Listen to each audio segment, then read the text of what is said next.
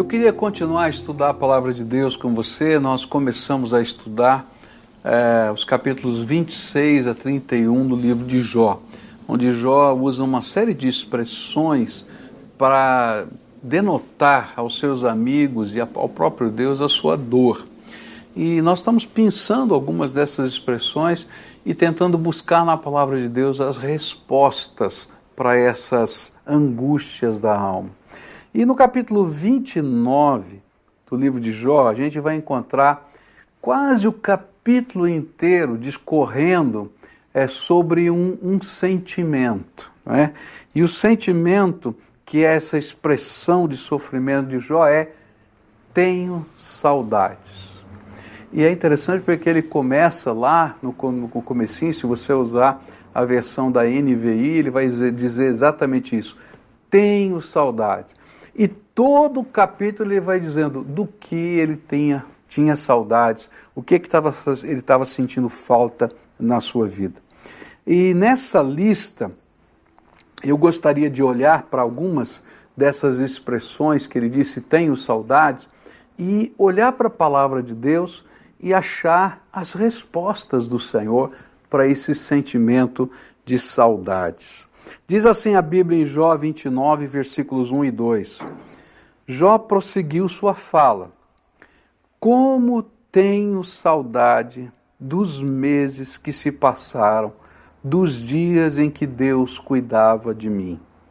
É interessante perceber que saudade pode ser tanto um sentimento positivo quanto um sentimento negativo. A saudade é positiva quando nos ajuda a construir a nossa identidade e nos dá alicerces para edificar o nosso futuro. Porém, ela é negativa quando nos confina a viver lá no passado e nos faz deixar a perspectiva do futuro. Nesse sentido, ela pode ser até perigosa e nos fazer crer que a vida acabou e que não existe futuro para nós, nos restando apenas acabar com o sofrimento pela morte. Por isso, alguns se suicidam quando sofrem perdas significativas.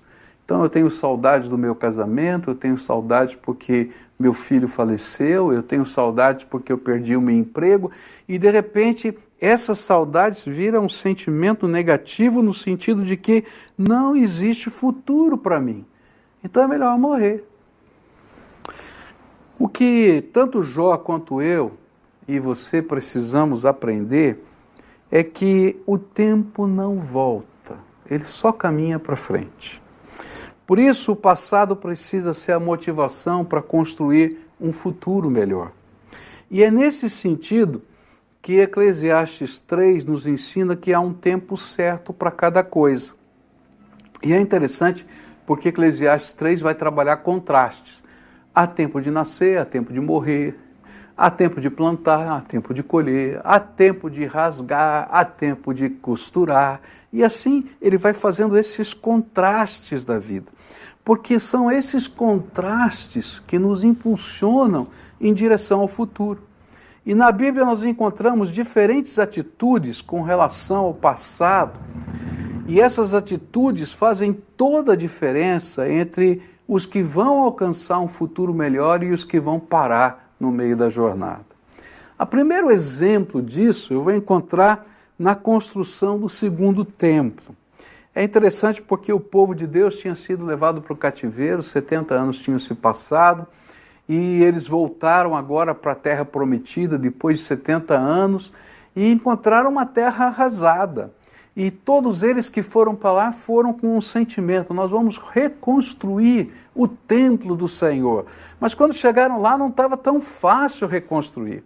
Eles não tinham dinheiro, a vida estava difícil, não tinham onde morar, não tinham onde, o que comer, não tinham o que plantar. Então, houve tanta coisa, tanto atrapalho, a pressão política, tanta dificuldade.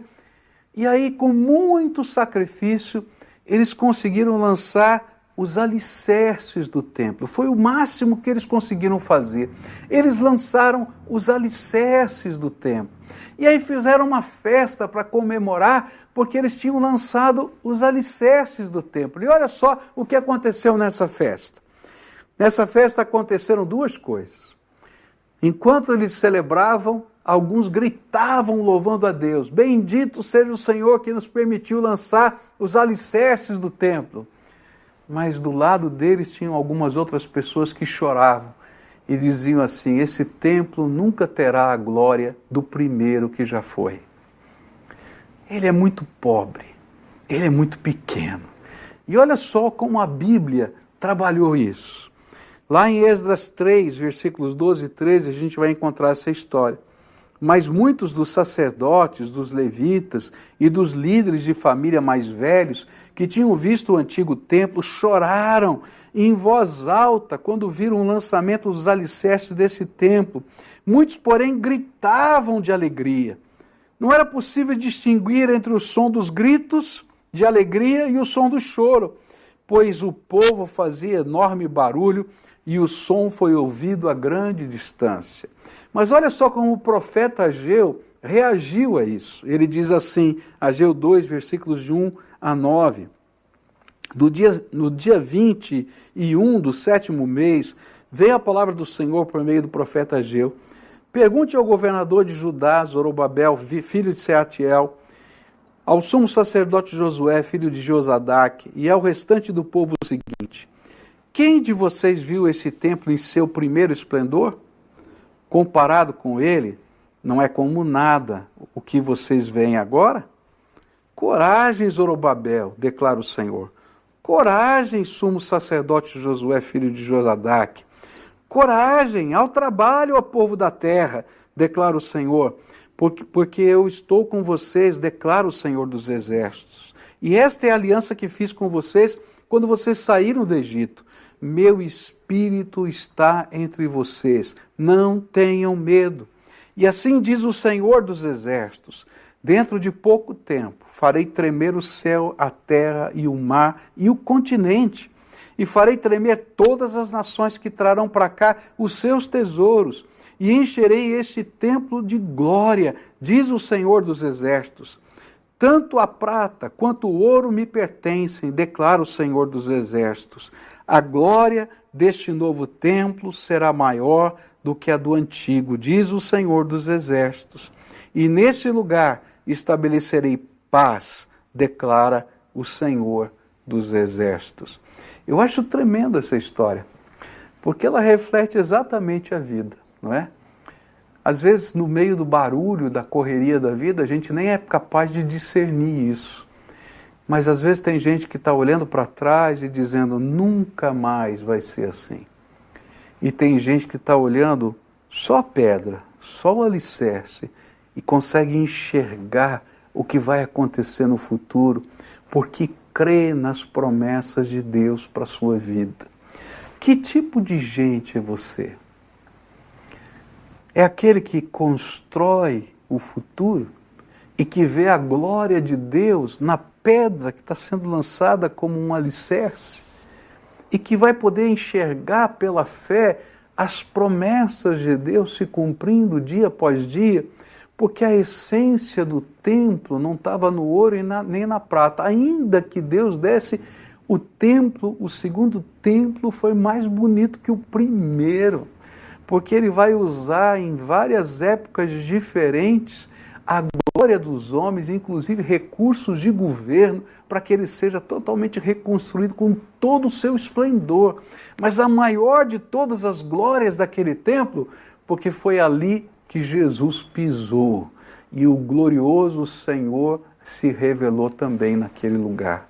Sabe, se eu ficar só olhando para trás, e chorando o passado, eu não vou conseguir alcançar o que Deus já preparou para mim e que já prometeu que estaria comigo. É interessante que esse texto vai usar várias vezes, diz o Senhor dos Exércitos, diz o Senhor dos Exércitos, diz o Senhor dos Exércitos. Sabe por quê? Porque essa aqui não é uma palavra de autoajuda. Isso aqui é palavra do Todo-Poderoso para todo aquele que crê nele. Diz o Senhor dos Exércitos. Sabe, para uns, saudade é prenúncio de motivação e fé. Para outros, é decepção encarnada. E você? Sabe, o Senhor nos chama a fazer parte do segundo grupo, daqueles que daqueles que não desprezam o dia dos começos humildes.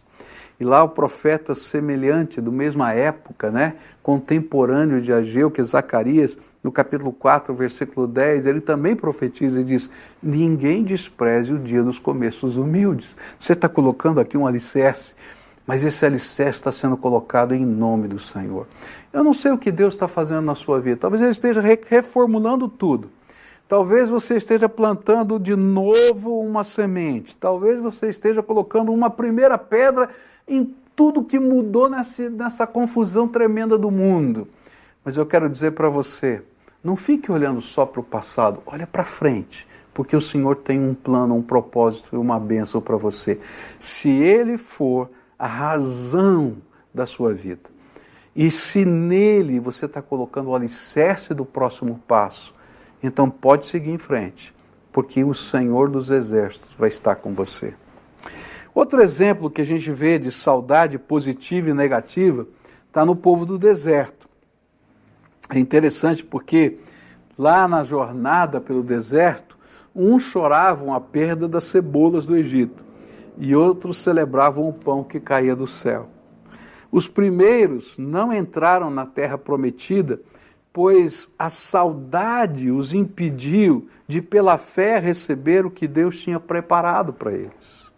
Eles não foram capazes de crer no que Deus tinha preparado para eles. Mas os que foram capazes de perceber, não as cebolas que faltavam, mas o milagre do pão que caía do céu, puderam crer que Deus derrotaria os gigantes daquela terra. E sabe, os que eram saudosos do Egito, eles não eram capazes de ver que estavam chorando pela glória de ser um escravo. Porque, queridos, no, no Egito, eles talvez tivessem cebolas, mas eles tinham as chibatadas, eles tinham aquelas pessoas que os forçavam aos trabalhos, que dobravam as suas cargas, que matavam os seus filhos para que eles não pudessem ter filhos homens e crescessem na terra. Eles só enxergavam cebolas. Sabe que essa é uma das coisas quando a gente tem saudade do passado, porque a gente só enxerga as coisas boas e a gente não enxerga as dificuldades, os problemas e as lutas que também existiram naquele tempo. Queridos, a gente tem que olhar para frente. O Senhor tem um plano para a nossa vida. Planta a semente e vai, porque no tempo certo você vai colher o fruto que o Senhor vai lhe dar. Quem é você? O que entra e olha para o passado como motivação para o futuro o que ficou escondido no passado. Sabe, segundo a expressão de tenho saudades de Jó, vai aparecer nos versículos 1, 2 e 3. E ele diz assim: Jó prosseguiu sua fala. Como tenho saudades dos meses que se passaram, dos dias em que Deus cuidava de mim, quando a sua lâmpada brilhava sobre a minha cabeça e por sua luz eu caminhava em meio às trevas. E aí eu podia dizer assim: ah, eu tenho saudades da bênção que eu deixei para trás. E essa talvez seja a segunda expressão de Jó aqui nesse texto. Ele tinha saudades do tempo em que ele se sentia abençoado por Deus. Na verdade, ele tinha saudades da bênção que havia ficado lá no passado. Nós já falamos num, hoje no culto da manhã que parte desse sentimento vinha de uma má compreensão da natureza de Deus. Olha, Deus, o Senhor está sendo injusto comigo, o Senhor está sendo mal, o Senhor colocou uma sina maldita sobre a minha vida. E não entendia ele o amor de Deus, o cuidado de Deus, o desafio ao crescimento. É interessante que ao longo do meu ministério eu tenho encontrado muitas pessoas que vivem esse mesmo tipo de sentimento que Jó estava expressando, saudade das bênçãos do passado. Mas os que o que esses irmãos se esquecem é que a fonte da bênção do passado não secou. Ela é inesgotável. Sabe, Deus não pode ser esgotado. Então a fonte da bênção do passado não secou. E se ela não secou, então o que está acontecendo? E às vezes nós não somos capazes de discernir a batalha espiritual, que era o que estava acontecendo com Jó. Havia uma batalha espiritual. E a batalha espiritual que nós estamos vivendo, às vezes faz com que o inimigo entulhe o poço, como os inimigos de Isaac entulharam o poço que o seu pai Abraão havia deixado para ele. E quando ele chegava com as suas ovelhas para tirar água, o poço estava entulhado. Poços entulhados, eles vão acontecendo de maneira vagarosa, onde o inimigo vai colocando coisas entre você e o suprimento do Senhor. Mas sabe o que é abençoador nesse processo? É que você não precisa cavar um novo poço porque você sabe que aquele poço tem fonte inesgotável. Então desentulha o poço, tira o que o inimigo colocou ali e você vai achar fonte abundante, porque o Senhor continua à sua disposição. Eu gosto da figura que Davi usava nos seus salmos para representar este cavar no poço e reencontrar essa fonte inesgotável. É interessante porque ele usa a linguagem de um compositor, não é? E às vezes na vida de Davi, a luta, o medo, as pressões, os pecados, a angústia da vida o faziam perder a inspiração. E por isso ele voltava à presença do Senhor e buscava dele um novo cântico. Você vai encontrar no Salmo dizendo: coloca em mim um novo cântico, uma nova canção de louvor. Coloca em mim um novo cântico. Ele está dizendo: me dá inspiração de novo. Ele era o artista e diz: Eu não consigo criar uma nova canção. Minha alma só está olhando para as canções do passado. Eu não consigo te louvar com coisas novas porque minha alma está pesada. Mas essa não era apenas uma busca de uma nova composição, era um reavivar da alma. Senhor, reaviva minha alma que está morrendo. Sabe, às vezes as funções, os ministérios, o nosso ciclo de atuação, eles podem mudar, mas nada, nem ninguém pode roubar de nós a nova canção adequada para o momento de hoje que o Senhor quer colocar nos meus lábios e nos seus lábios. Porque nada, nem ninguém podem separá-lo do amor de Deus. E esta é a verdadeira razão da benção. Eu posso cavar no mesmo lugar porque Deus me ama e Ele tem um plano para a minha vida e a fonte dele é inesgotável para mim.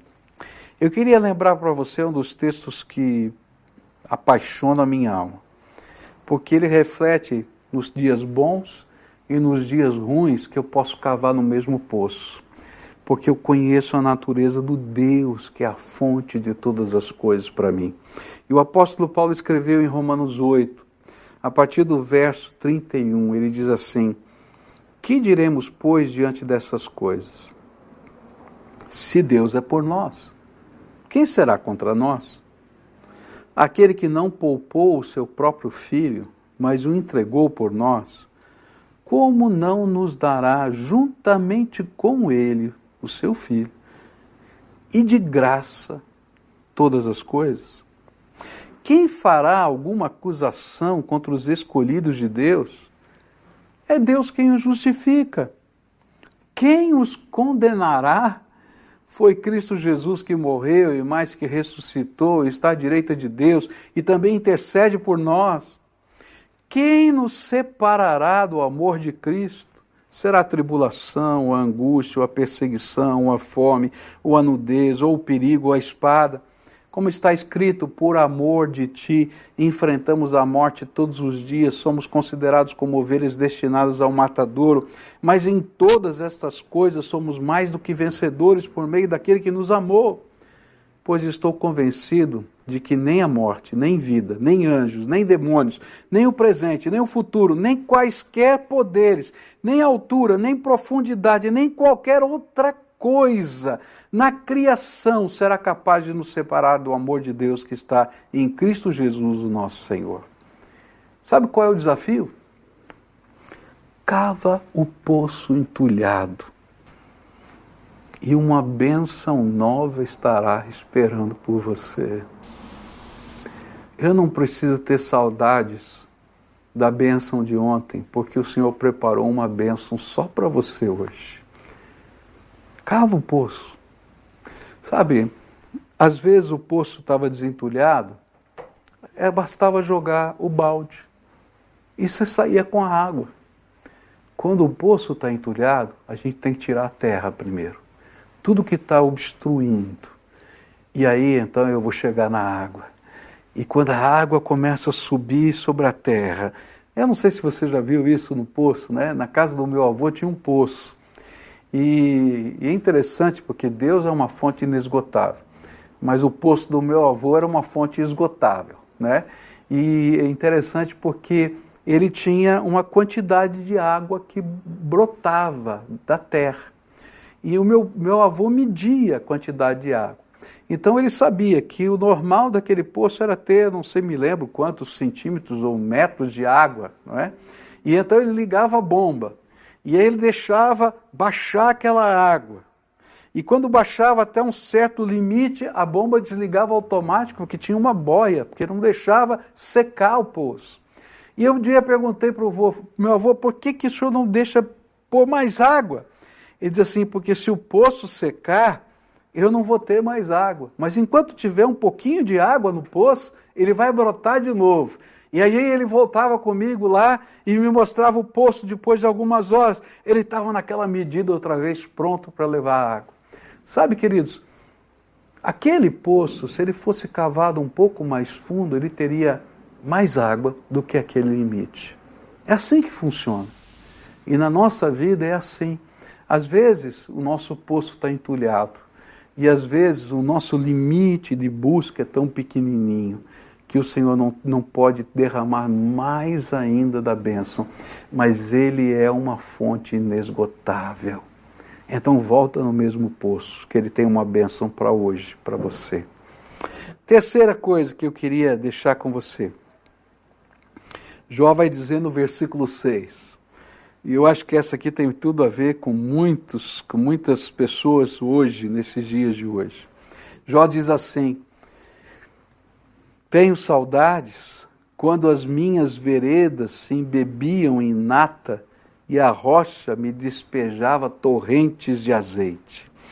E o próximo sentimento de tristeza, que é representado por essa expressão tenho saudades, eram os tempos de abundância que haviam ficado para trás na vida de Jó. E eles estão simbolizados aqui, em linguagem poética, por rios de azeite e ruas de nata. É isso que ele está dizendo. Olha, me tenho saudade dos rios de azeite e das ruas de nata. É certo que tempos de abundância são agradáveis. Quem não quer né, ter um tempo de abundância? Todo mundo quer. Mas mais do que isto, né? os tempos de abundância são memoráveis. Mas o interessante é que o sentido da abundância é diferente de pessoas para pessoas.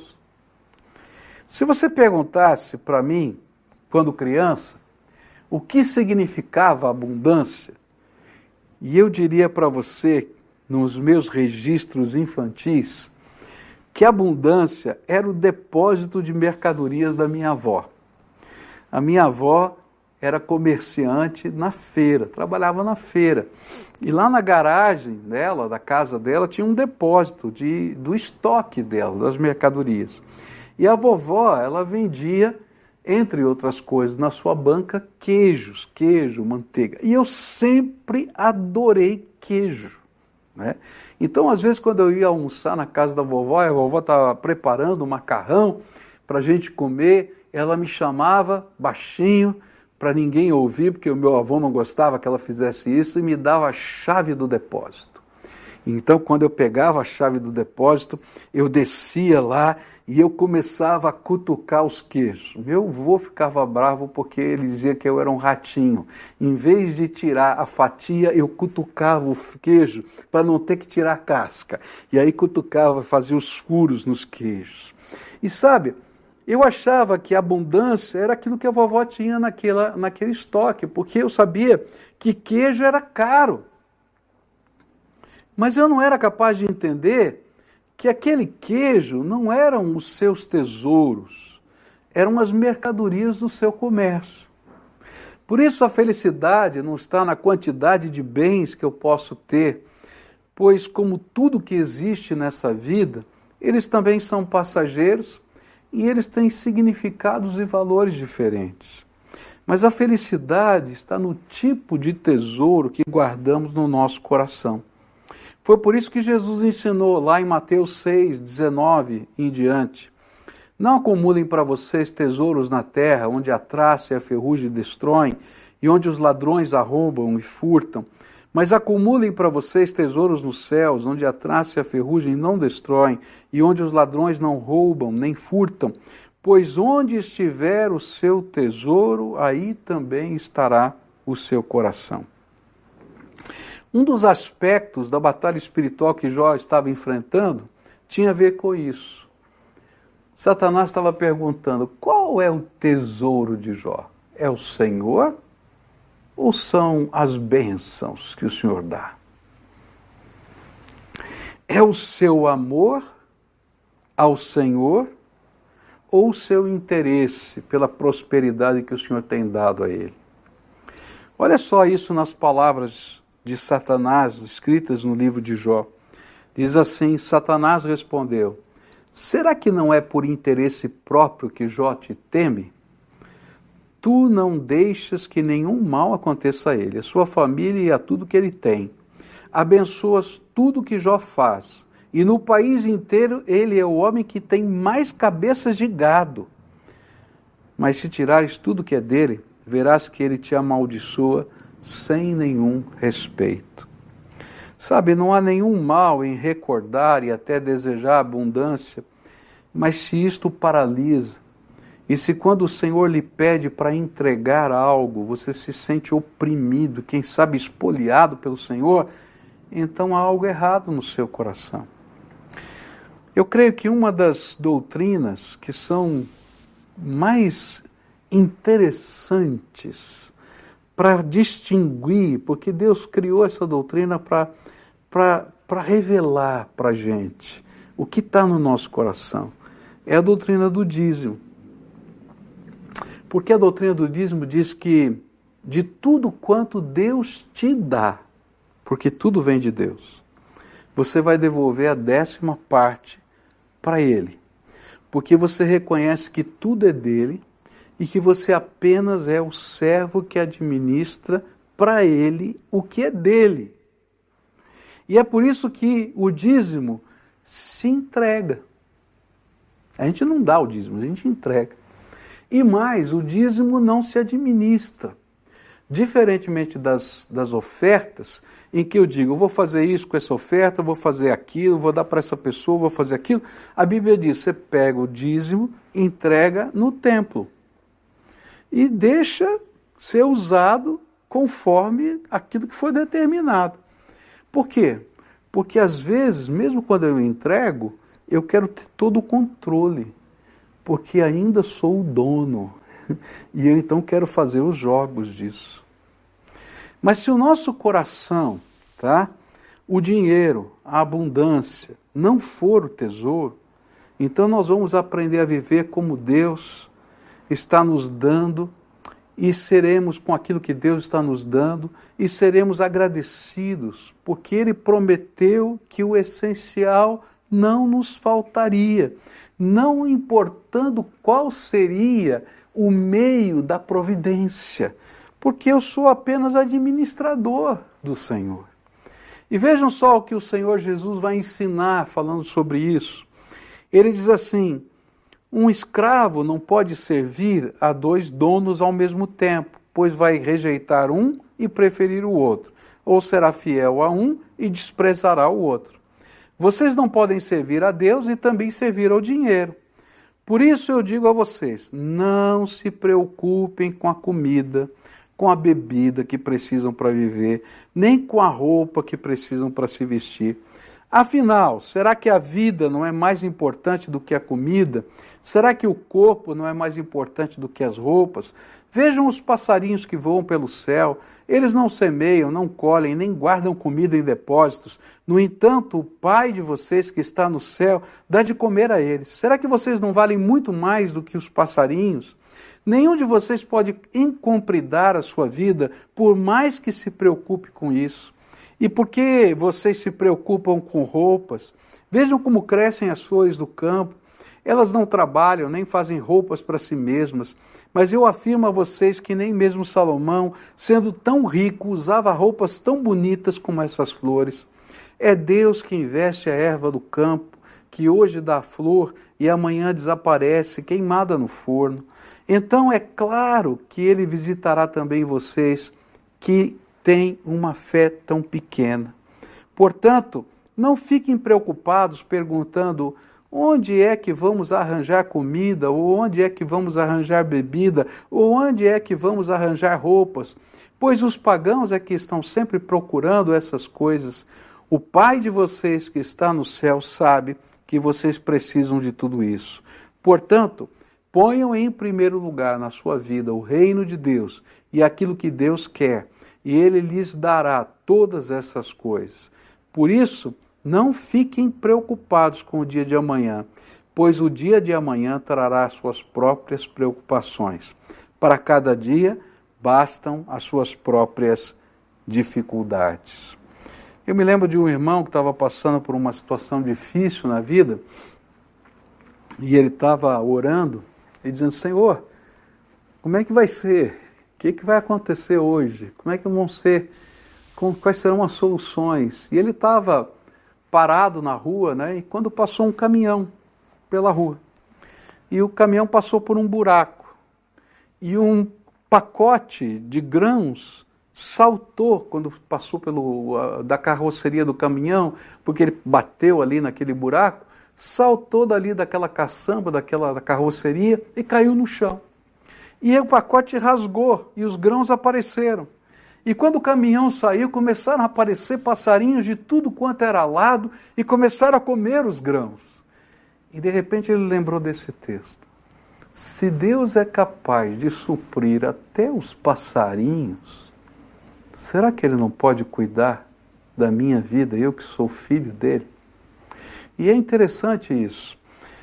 Quando a nossa perspectiva muda, a gente sabe que vai passar por tempos difíceis, a gente sabe que há momentos na vida em que a gente não tem abundância, que a gente só vai ter maná. E uma das coisas que a gente vai aprender é que o maná não vai faltar. Às vezes tudo muda, mas o Deus que supria antes é aquele que continua suprindo hoje. E quanto mais rápido nós aprendemos essa lição, menos vezes nós teremos esse tema no meio das batalhas espirituais da nossa vida. Pois as batalhas espirituais, elas são vencidas na mente e no coração eu vejo muitas vezes pessoas passando pelas mesmas situações N vezes. E quando eu olho para essas pessoas, eu vou perceber que o problema está na maneira como eles lidam com essas mesmas coisas. Eles repetem os mesmos erros sempre. E então essas batalhas se repetem tantas vezes. Mas quando a gente aplica os valores de Deus a estas realidades, a gente vence a batalha. E vencer a batalha é uma benção. Eu queria, nesse momento, orar por você. É interessante que o texto de Jó 29 vai ter muitas outras saudades que ele vai colocar. Mas essas três foram pinçadas aqui para a gente estudar hoje. E eu não sei como elas se aplicam a você. Eu não sei do que é que você tem saudades. Às vezes eu conheço gente que ficou parado no tempo e no espaço quando uma perda aconteceu na vida. E olha, às vezes as perdas são muito grandes, são muito profundas, são muito doídas. E Jó sabia disso, ele havia perdido tudo, inclusive os seus filhos. Uma das perdas que eu quero lidar aqui estudando é quando ele diz assim: Que saudades eu tenho dos meus filhos em volta de mim. Tá? Que profundo isso. Mas uma coisa eu sei: o Deus que estava com Jó é o Deus que quer estar com você. O Deus que foi buscá-lo no lugar em que ele estava, de angústia de alma, e o levou para conhecer face a face é aquele que está visitando você. Eu não sei que saudade está no coração, quem sabe uma saudade de um tempo de bênção. Querido, cava o poço de novo, que a fonte é inesgotável. Ou quem sabe o tempo da abundância. Hoje você está só com maná. Mas louve a Deus pelo maná e você vai ver que o maná não vai faltar até que ele te leve à terra que mana leite e mel. Eu sempre gosto de pensar que o deserto é uma estação da vida. O lugar para onde Deus está nos mandando não é o deserto, é a terra prometida.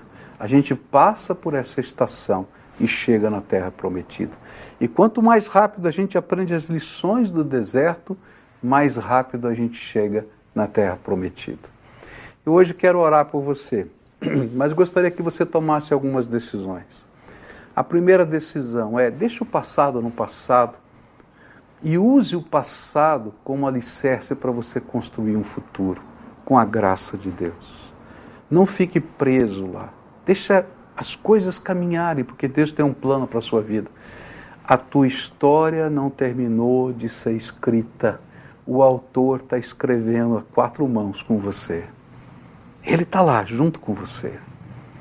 Ele tem uma bênção especial para hoje. Busque essa bênção hoje. E peça para Deus mostrar onde estão os entulhos. Olha, o Senhor vai, te, vai cuidar de você como cuidou a vida inteira, mesmo nesse tempo. E eu queria que você tomasse algumas decisões.